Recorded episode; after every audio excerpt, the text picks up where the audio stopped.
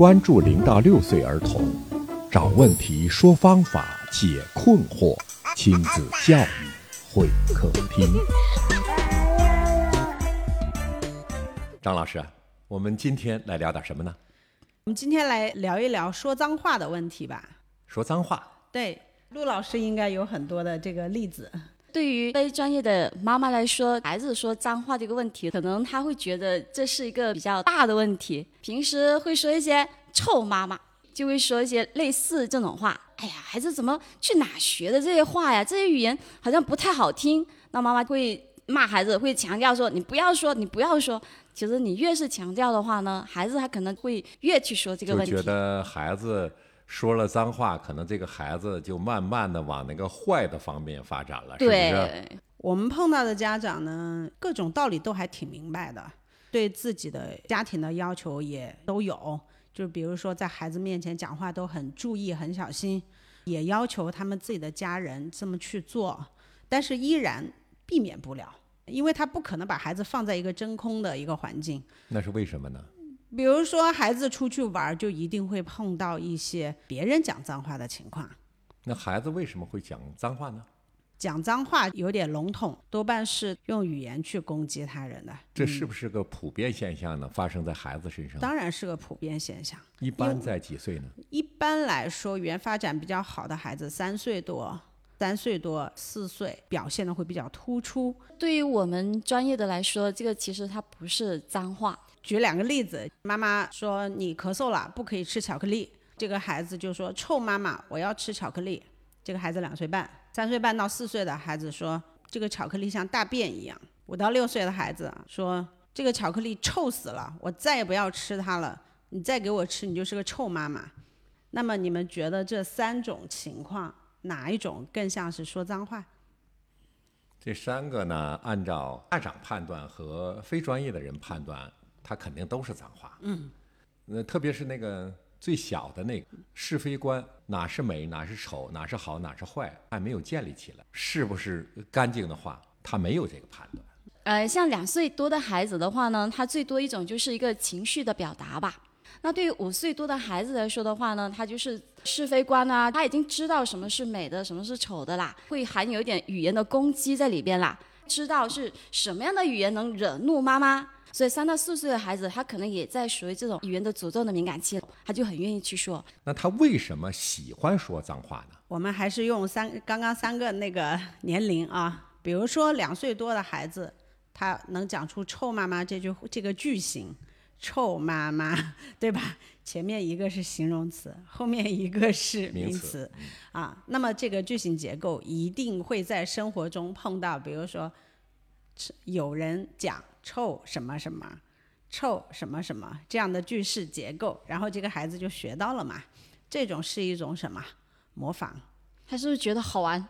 他觉得这是一个很新鲜的一个句子结构。这在在他这个语言爆发期的时候，这是一个新的语言结构，而且还能表达一定的情绪，所以说出来呢还挺有意思的。好，这是一个模仿。咱到四岁故意去讲语言是带有攻击性的，可以表达情绪。孩子他会有意的使用这种语言的武器去尝试，就好像是你手上有了一一把小刀，你发现这把小刀可以用来切菜，可以用来削木头，也可以用来戳洞洞，嗯，也可以用来做各种各样的事情。呃，就是不一定是为了使用，可能是为了玩儿。比如说，他就故意说：“哇，啊，哇，这本书画的跟这这个这个这个臭粑粑一样。”甚至呢，还有一些家长不愿意听到的一些词，比如说，他会说：“你长得太丑了，呃，丑死了，你快死吧！”伤害大人的心。四岁多的孩子，这个时候呢，也是大人反应最强烈的时候，就好像。打开了一个脏话开关，他发现只要把这个开关脏话开关一启动，大人就会出现一些很激烈的反应。这个开关按的这个时间越久，力气越大，反应就越强烈。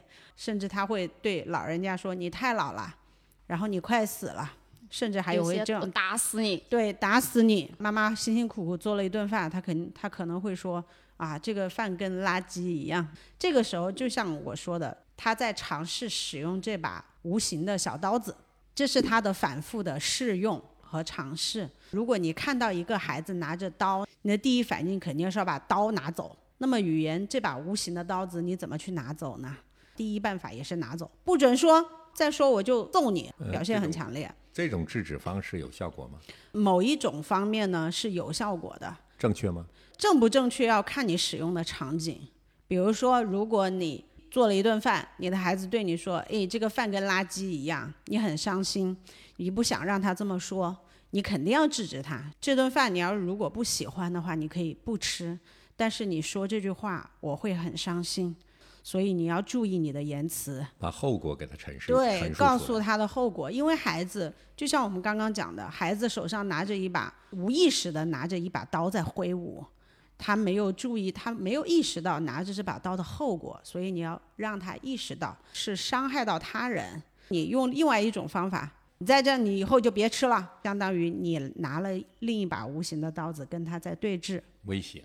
你没有去安抚孩子的情绪，或者说你没有让他意识到后果，反而你也拿出了一把无形的刀子对着他，越来越紧张，就会产生一些不好的后果。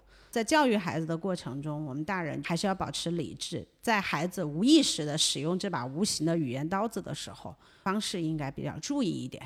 到了五岁多的孩子，如果他还是像陆老师刚刚说的，五岁多他还是在用脏话的话，首先第一就是你一定在他小的时候没有给他好的制止，才会让这种行为延续到五六岁。他可已经知道这把刀子该如何使用了，这个时候使用的话，就是一定带有一定的目标。这个时候，他是非观已经形成了。呃，也不说完全形成了，但是他一定知道该怎么用它，让你伤心。那是不是可以这样理解？就最开始的时候，孩子说脏话，他的诅咒是因为孩子发现了语言的魅力和力量。对，这样的话，他说出来，大人就会心惊肉跳的，大人就很注意他。对，我去做，然后你有很剧烈的反应，我就强化了我要这么做。那么如何去制止？就是像我们刚刚是讲的，就是我们要用还是要比较冷静和客观的态度去制止。还有一个呢，就是讲到的环境的重要性。有一个老师他跟我讲他的例子啊，陆老师我们共同的同事啊，他们家有这个有一个大女儿在六七岁的时候，因为她的父亲工作很忙，经常是出门在外就是出差不回来。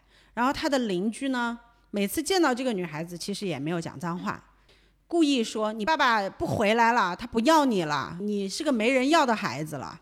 这种玩笑对孩子的伤害是非常深的，不是脏话，但比脏话的威力还大。他会在孩子幼小的心灵里边戳上了一把尖刀。这个孩子呢，就是每次回家就很委屈的问妈妈说：“爸爸真的不回来了吗？”妈妈很生气，去找楼下的邻居吵了一架。有时候你控制不了环境啊。后面我听到的这个采取的措施就是：第一，妈妈及时的跟爸爸做了沟通，然后呢，爸爸每次回来都会给孩子带很多带一些礼物，回来时候都会有给孩子大量的陪伴。时不时呢，就给孩子，虽然出差在外，还给孩子打电话呀。哎，视频一下就是爸爸爱，是的，是的，经常表达。对对对，其实这一件事情反倒就是让家长意识到，哦，原来在孩子的这一块我们是有点缺失的，我们缺失了，才会让别人趁虚而入。实际上，他那个邻居呢，也不一定是有恶意，对只是他不懂，对，给嗯孩子造成了无意中的伤害。是的，所以的话呢，你说像这种无意的伤害，你说它不是脏话，但是我们能不能看作是一种诅咒？孩子诅咒敏感期的时候，家长怎么样做才能达到最好的效果呢？当我们的孩子诅咒敏感期出现了以后呢，我们一定要学会去淡化它。就是当孩子说嗯一些不好听的话的时候呢，我们家长的反应不能太过于激烈，淡化。就是孩子在说的时候，我们不要有太多这种就强。烈的反应，对，是的，一定要学会去淡化掉。家长就要绷紧一根弦儿，下意识的反应控制住。啊，是的，单化的这种情况呢，是适用于孩子无意识的模仿和积累语言的这个时期。那个比如说两岁多，两岁多的时候，如果他就故意故意说你是臭大便，有的家长会孩子气一点，你才是臭大便啊，对，跟孩子对骂。对，还会有这样情况，那就肯定会强化他。嗯，如果是孩子真的就是已经学会了，再选择淡化的话，就已经不太合适了，因为伤害已经造成了，我们再去忽视伤害，孩子就觉得这是一，他就会觉得这是一件理所当然的事情，那么我们就要开始，呃，第一是制止，第二是正向引导，第三是环境改变。环境改变，呃，再具体一点说说。孟母三迁的故事，哦，这种改变不了当时的外在环境，那你就改变孩子的小环境。也有出淤泥而不染的孩子呀，营造孩子身边的这个小环境还是挺重要的。呃，虽然说比较小的孩子是非观都不强，但是不妨碍我们去帮他去营营造这个正确的是非观，帮他灌输这个最基本的、最呃最这个比较正面的一些价值观，这个也是挺重要的。如何处理？那两位老师呢，都给出了很多办法，也说了很多现象。那我们今天的节目呢，就到这里。好的，再见。好的，再见。感谢听众朋友的收听，我们下期节目再见。